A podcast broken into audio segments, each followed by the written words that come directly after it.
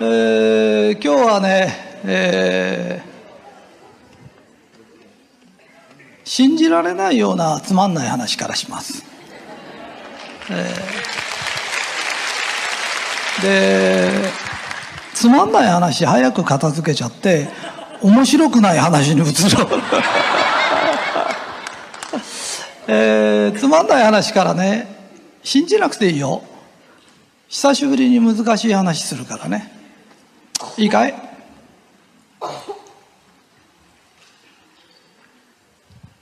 ？1割る2は？1割る2、うん、そんなことない。0.5じゃあ1割る10は0.1じゃあ1割る100は？いやさすがに東大を受かっただけのことは。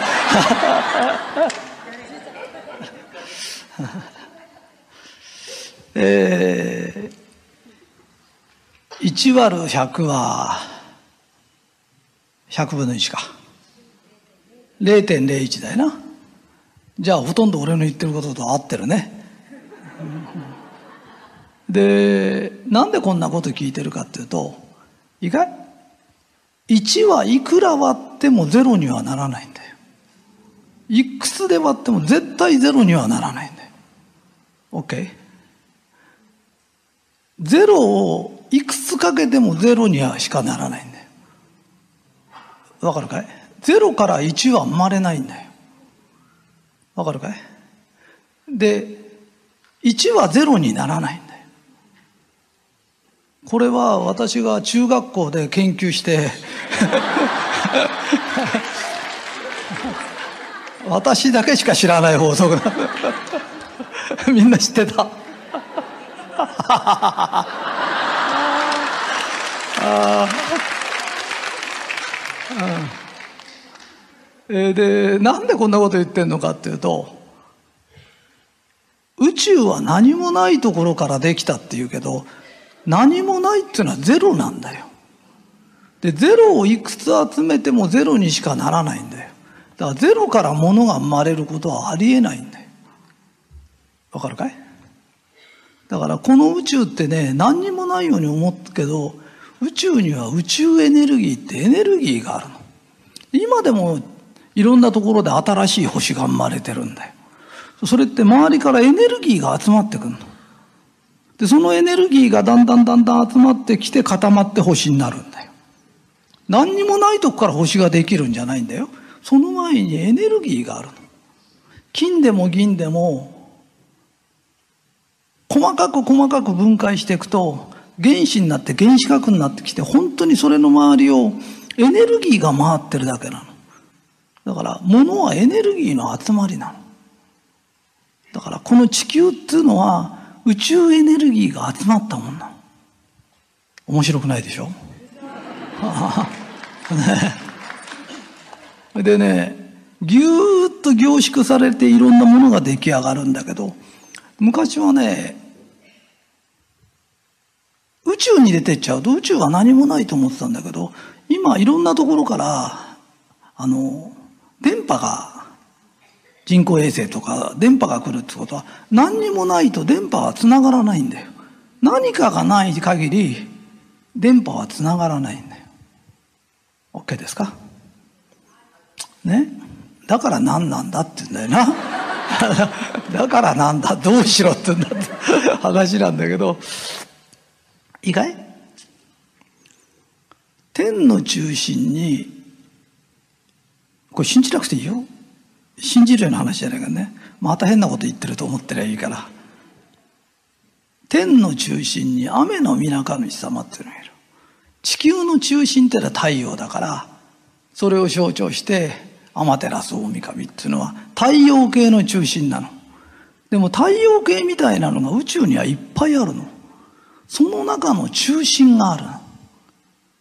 で、これを仏教的に言うと、大日如来、ルシャナブツって、アラーという人もいるの。だから、1がなければ始まらないんだっていう、その1が分解されてくるの。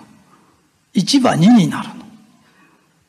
で、1から生まれたのがプラスとマイナス。中国人に言わせると陰と陽。同じものなの。1から2が生まれる。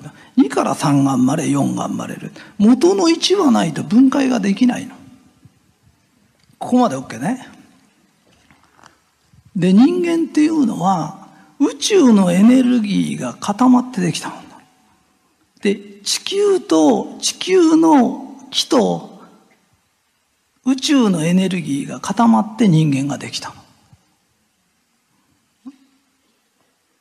とても中学でが言うような話じゃないでしょ。ねで、宇宙の木と地球の木が合わさって人間はできてるんだよっていう。木ってエネルギーのことだよな。が集まってできたんだよ。で、天に中心があるのと同じように、実は人間っていうのは宇宙エネルギーの中心だよ。みんな一人ずつね、宇宙エネルギーの中心から命をいただいてる。OK かい？じゃあ、人間にも中心があるの。その中心っていうのが、おへその下に丹田っていうところね、下腹に。で、ここから木が出るの。OK? だから、純ちゃんが座禅をするとするよね。まあしないだろうけどさ。するわけはないよね。あんなんだったらキャバクラでも行ってた方がいいよ。わかりますよ。それで、まあそこ行ってもいいんだけど、じゃあ座禅って何のためにするんですかっていう。わかるかい？座禅っていうのは無になるの。わかるかい？無になる。っていうことは、純ちゃんはエネルギーが集まってできたものなの。それを無に返そうとするの。で、無にするっていうことは自分を分解してちっちゃくちっちゃくちっちゃくするの。わかるかな？いいかい？集まってきたエネルギーを無にするの。無にして無にして無にして無にしてっても無にならないの。無になったつもりでも木になるの。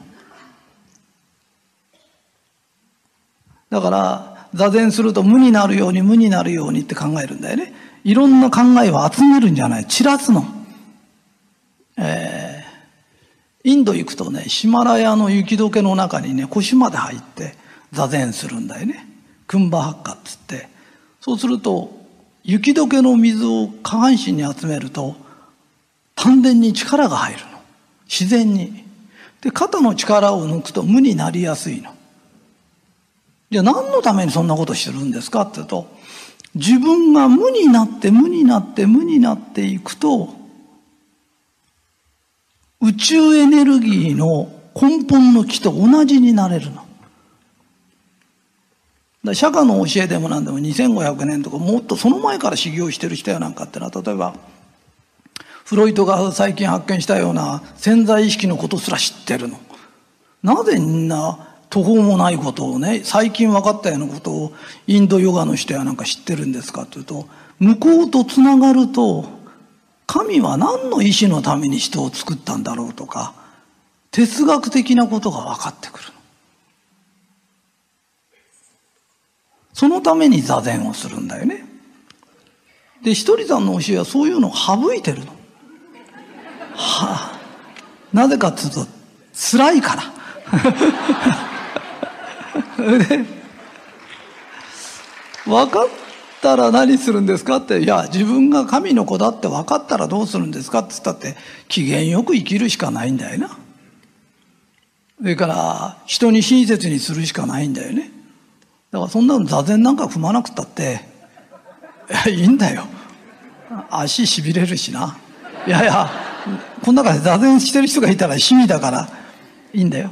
ただもともとなんで座禅するかを知らないでやってる人がいっぱいいるんだけど、知るとそういうことか。だから俺たちはそういうことで、えー、木というものの集まりなんだ。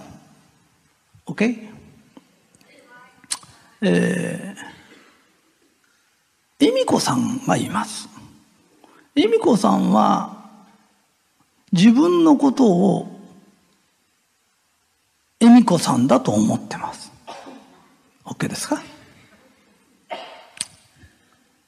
自分をみんなは大体こんな人間だなって大きさ決めてます。ところが人間というのはあなたがあなただと思ってるのは氷山の一角なの。本当は下にものすごい力がある。で、もっと言うと、ものすごくでかい自分は、本当は宇宙エネルギーと繋がってるから、もっとすごいの。わかるかい？氷山と、だって潜在意識というのがあるってことは、あなたが考えてない昔からの記憶やなんかがあるんだよね。で、ちっちゃい自分だと思ってる自分にすら下に隠れてる氷の部分、氷山の潜ってる部分があるんだよ。で、もっと言うと、もっとすごい力が入ってくるんだよな。OK かい？で、人間は、自由意志というのを与えられてる唯一の生き物なの。だからこの世に生き物はいっぱいあるんだよ。苔から草から鳥から動物、昆虫に至るまで。だけど、自分の意志で生きてるのは人間だけなの。他は本能で生きてるの。わかるかい？だから、因果もクソもないの。ライオンはシマンマを食ったからって別に因果は生まれないの。うん、で、食われたシマンマも恨んでね、ずっと恨んで生きてるってことも ないの。それは本能だから。ただ俺たちは自由意志があるんだよな。で、人間が一番幸せなのは、人間として魂が向上することのお手伝いができた時に幸せなの。わかるかい？人間ってご飯食ってりゃ生きられんじゃないの。魂が向上するために生きてるの。でそんなすごい生き物だと思わなかったでしょ、純ちゃん、自分のことを。でもよく人間って、同じ生き物の中でね、ゴキブリに生まれなくてよかったなとかね。わかるかい？だからいろんなことで自分たちは人間として生まれたんだよね。で、人間として生まれて幸せな人と幸せじゃない人がいるの。不幸な人っているじゃない。それは自分の魂を成長させようとしない人、人の魂の成長に貢献しようとしない人。OK? 意外？純ちゃんは井戸だとします。純ちゃん井戸。純ちゃん井戸という井戸があります。ポンプがついてます。このポンプにはパイプに水が入ってます。わかる？そうこうやると水の力で下の水が上がってくる。わ、わかるかい？ところが、あんまり長い間このポンプを使わないと水が落ちちゃうの。そうするとこのパイプに空気が入ってるの。で、空気カチャカチャやっても水は上がってこないの。わかるかい？そうすると呼び水つってバケツでこう、水を入れるとパイプがいっぱいになると上がってくる。わかるかい？だから、誰でも井戸の中に水はあるの。空井戸の人はいないんだって言いたいのね。ここまで OK?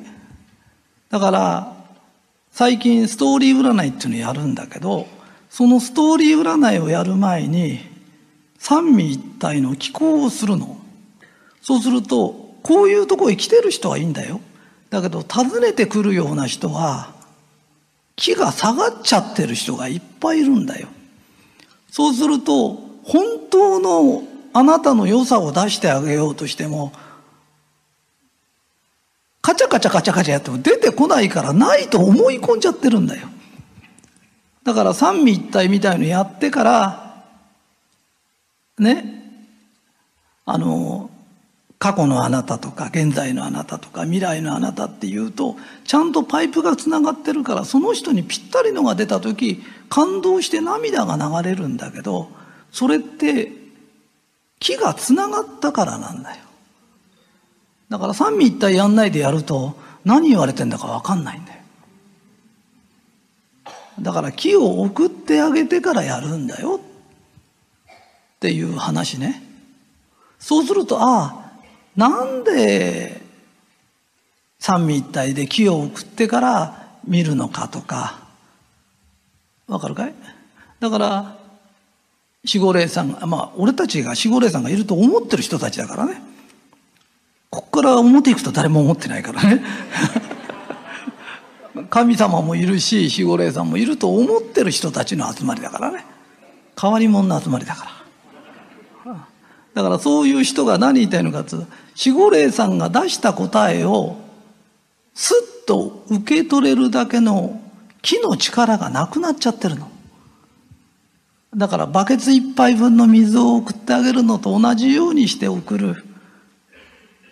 まあ、こんなこと言うとおかしいんだけど、できたらね、3日間ぐらい続けて受けた方がいいよとかっていうのは、あんまりね、パイプも汚れてるとね、しばらく使わないと錆が出たりね、汚れが出るんだよ。あの、水道のホースでもしばらく使わないで急に水出すとね、汚れた水が出てくるんだよ。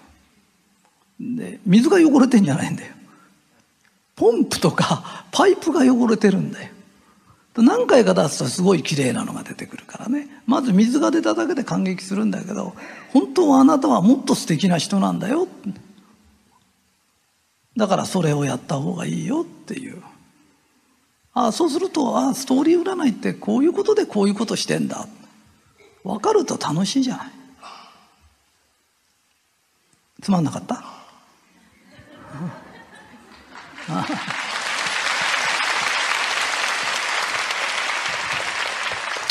それでね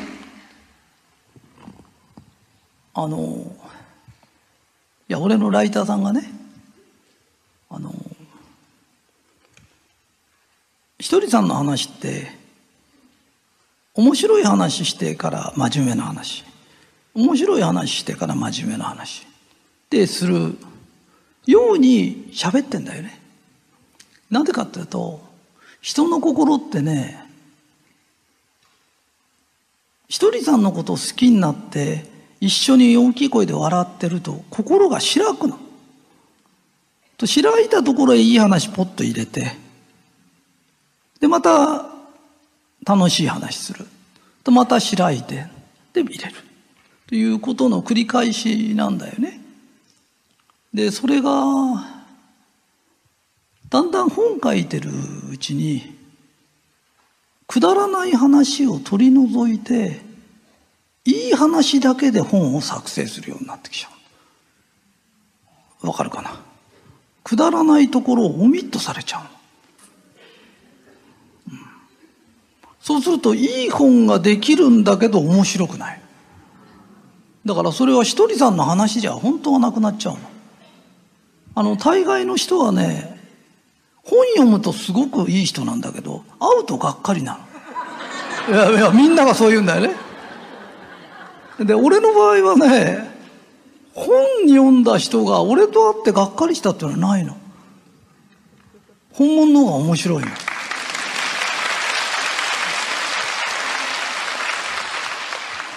で、それに気がついて、なぜ気がついたかって言ったら、自分であのほらインターネットでツイッターだかなんだか分かんないんだけどなんかこうやるらしいのねその時に俺がいい話をしたのを入れた時とくだらない話をした時と入れたら圧倒的にくだらない話の方が アクセスが多いらしいんだよね。いいよ。それで、さっきの言ったその宇宙のエネルギーとか、自分は何でできてるとか、パイプの話とか、いろんなのって、いい話なんだけど、ほとんどの人が知りたがってるのは、どうしたら毎日楽しく生きれるだろうかとか、どうしたらあの部長が怒ってんの平気でなんとかなるだろうかとか、どうしたらモテるようになるだろうか。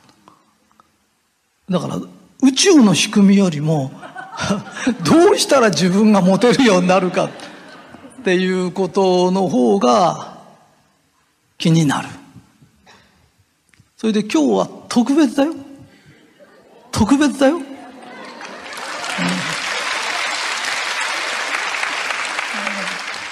えー、女にモテる方法。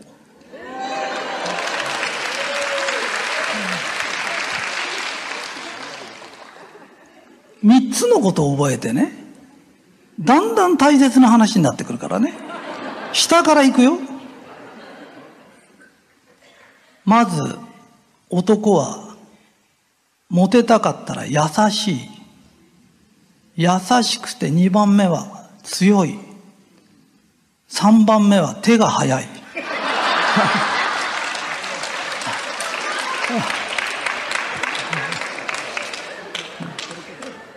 これがね、すごく大切なの。優しいだけじゃダメなの。優しくて強くなきゃいけないの。それで手が速くないとダメ。で、この三つを備えてる人は非常に少ないね。うん、うん、本当にそうなの。で、女の人はどうしたらいい？女聞きたい？女性のもう聞きたい？いいかい？一つ目。かわいい。OK ですか？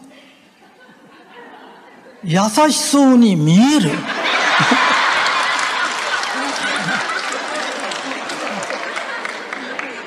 OK? で、3番目、手が早い。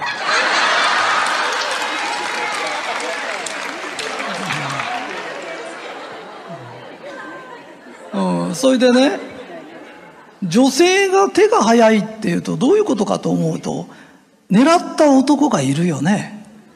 狙った男がいたら、ちょっと余分に見つめる。それから、趣味は何？とか聞く。え？一回私もそれ、そういうの見てみたいわ、とか、わかる？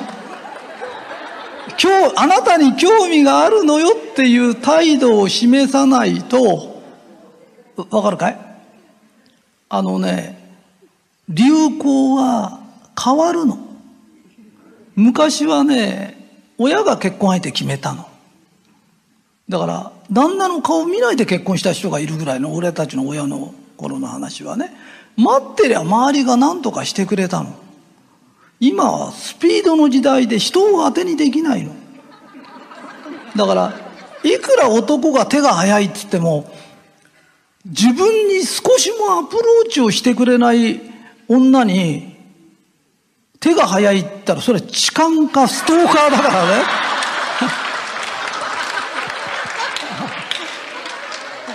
わかるかい？で、恋するって楽しいから、せめてこの男好みだなと思ったら、ちょっと見つめるとか、アプローチしないとダメだよ。それで、アプローチされた男は、あれ？これ、俺のこと好きなのかなって思ったら、よく観察して間違えたダメ。そうそうそうそう。そうすると、あ、この人は俺のこと好きなんだと思ったら、すぐ手を出す。いや、これが、お互い息が合ってるということだね。愛情っていうのは、息が合わないと、波動が合わないとできないんだよね。だから、モテないやっぱり女性は可愛らしさがないとかね。優しく見えない。手が遅い。男もね、優しくない。優しいだけとかな。強さがないとか。手が遅いとか。で、あのー、この前ね、生まれて初めてね、死んじゃってもいいかなと思ったの。今までね、どんな病気しようがないしようがね、医者がね、今回はダメでしょって言ったって全然ダメな気がしないの。本当に。それがね、この前ね、ちょっと具合悪くなった。大したことじゃないんだよ。なんか、ストーリー占いも教えたり何もしたりして、なんか自分でもういいかなと思ったの。勝手にね。たら、あみんながなんかこう、もういいかなとか死んじゃってもいいかなってのはこういう感じなんだな。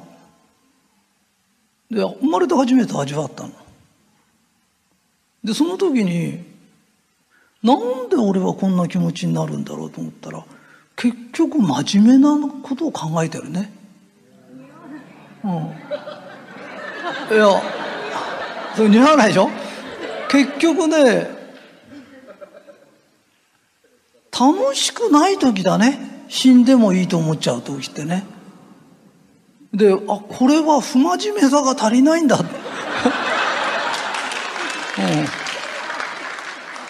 うん、そうそうそう。なんか俺って不届きフラチが足りないんだ。で、もっと不届きなことを考えなきゃいけないんだと思ったら急に元気が湧いてきて。だからこれもうみんなにも教えなきゃいけないなって。その時に、あの、みんなに教えなきゃいけないのって、宇宙の真理でもなければ木の話でもないんだ。だって一番楽しいのは恋することなんだよ。あの、平安の貴族やなんかもね、あの、百人一首でもね、何でも、ほとんど恋の歌なんだよね。あんだけ豊かでやれることが山ほどあって、それでも一番楽しいのは恋することなんだよね。じゃあ恋の仕方を教えなきゃいけない。なぜ、なぜみんな彼女がいない人が多いんだろう。なぜね、あの彼氏がいない人が多いんだろう。それは、正しいやり方知らないからなんだ。でそれを教えられるのは俺しかいないと。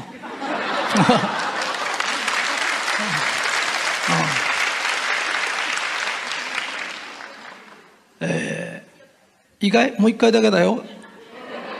優しくて強くて手が早い。これが男の人。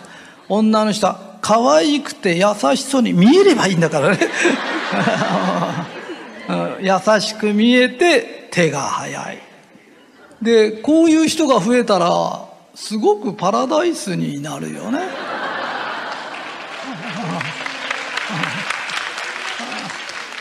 間違いないでしょ？だからこの世は天国になるよね。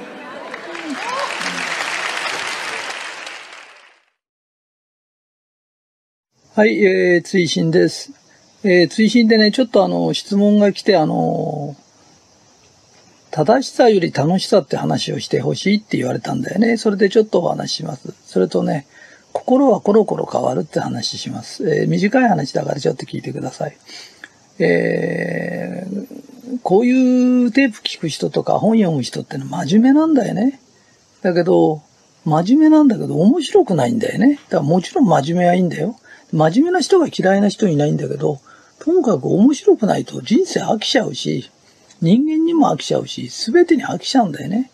正し、あの、正しさより楽しいことちょっとやったらって言うんだけど、あの、どうしたら楽しくなれますかって言うんだけど、自分は面白くないんだっていうことに気がつかないとなれないよ。えー、だいぶ前なんだけど、うちの女性社長たちがあの、ドレス作って髪きれいにして、パーティーの時の話ね。あの、すごいおしゃれするようになったんだけど、なんか私たちまだもう一ついまいちのとこあるって言うから、歩き方がおかしいよって言ったの。ドレスなのに普段のジーパン履いてる時と同じ歩き方だよって言ったら、えー、どうしたら治るかね？って。いや、気がつきゃいいんだよ。気がつきゃ治るよってって、それからは、あの、女優さんの歩き方とかそういうの見てみんな治っちゃったのね。で、えー、面白くない人ってのは面白くないって気がつきゃ治るんだよ。で、治らない人っていうのは、俺たちって何回も何回も生まれてくるんだけど、その時の何度も生まれ変わってくるわけが分かってない人がいるの。俺たちはいろんな問題にぶつかった時、問題を解決に出てきてんだよね。で、解決しようとしないで落ち込もうとする奴がいるんだよ。面白くないって言われたから落ち込んだとか、どうしていいからわかんない。面白くなかったら面白い映画いっぱい見るとか、落語でも研究するとか、ともかく自分がやれそうなことをやって解決していかなきゃいけないんだよ。俺たち解決しに出てきてんだからね。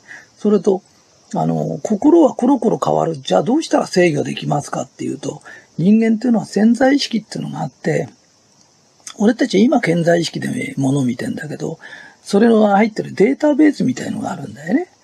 それって、過去の古い、なんていうのかな、うん、天保の飢饉だとか、それから戦争だとか、それから上だとか、人間関係で切り合いしたりとかっていう先祖代々の何世代にもわたるデータが入ってるんだよね。それが次々次々と浮かび上がってくるようになってるの。だから、よく否定的な人ことばっかり考えちゃうんですっていう人がいるけど、否定的なことを考えてんじゃない。考えてないと出てくるの。考えるっていうのは否定的なことが出てきたとき、考えて実際にはそんなこと起きないとか。例えば、沖縄で、え、女性がストーカーにあって殺されたって言うと、うわ、怖いわねっていうこと。それは二人の問題で、あなたとは関係ないんだよね。あなたの問題は彼氏がいないことが問題なんで、彼氏がいない人がストーカーの心配することが自体がおかしいんだよね。世界中が日本に食料売ってくんなかったら日本は飢えて死んじゃうとかってこと。それより今あんたが食いすぎてることが問題なんだよね。だから、心というのは過去の記憶から大変なことが浮かび上がってくるようにできてるんだよね。で、浮かび上がってきたことに対して本当にそれが起きるだろうか。そんなことは実際にはないんだよっていうことを、実際に恐怖を沈めるのが考えてるということなの。だから、起きた問題に対して、うろ、右往左往、右往左往することは考えてるんじゃないんだよ。考えてないからそういうことが起きるの。わかるかい？楽しくないんですって言われたら、そうですかって楽しくないって言われちゃったのよ、私じゃなくて、楽しくないなら楽しくなることを考えればいいの。で、行動すればいいの。そうすれば必ず治るようにできてるんだよ。俺たちは何回も言うけど、悩みに来たんじゃないんだよ。悩みを解決するために生まれてきたんだからね。で、その解決することに挑戦したとき、人生はパッと道が開けて、ドアがオープンに開いて、そこに無限の道が広がるんだよね。問題があったら一歩下がっちゃダメだよ。思いっきりドアノックして、ドアを開けるんだよ。そうするとそこに道が開けるようになってるからね。で、やってみて、何度もやるの。それで、勇気があるというのは、震えながらも一歩足を出すの。わかるかい？あのね、何にも怖がらない人間って鈍感なんだよ。あなたみたいに怖がる人間が踏み出した時、いいことができるんだから、俺もあの、公園のコツやなんか聞かれるんだけど、下手な人ほどね、頑張って頑張ってあるといい味のある話になるの。最初から私全然上がりませんっていう人は、話がうまくならないの。ずうずうしくなるだけで聞いてて方も嫌なの。それよりあなたみたく臆病な人間が一歩一歩足を踏み出したとき、素晴らしい話ができるようになるし、あなたみたく面白くないんだって言われた人間が一生懸命面白くなったとき、味のある面白い話ができるんだよな。で、深みのある人間になれるから、挑戦してみるといいよ。それから心はいろんな否定的なことが浮かび上がってくるものなの。それをそんなことない、そんなことないって言って肯定的に肯定的に捉えるのが自分の役目だと思ってね。それが今世の仕事だと思ってやってみて、そしたら人生楽しいからね。はい、以上です。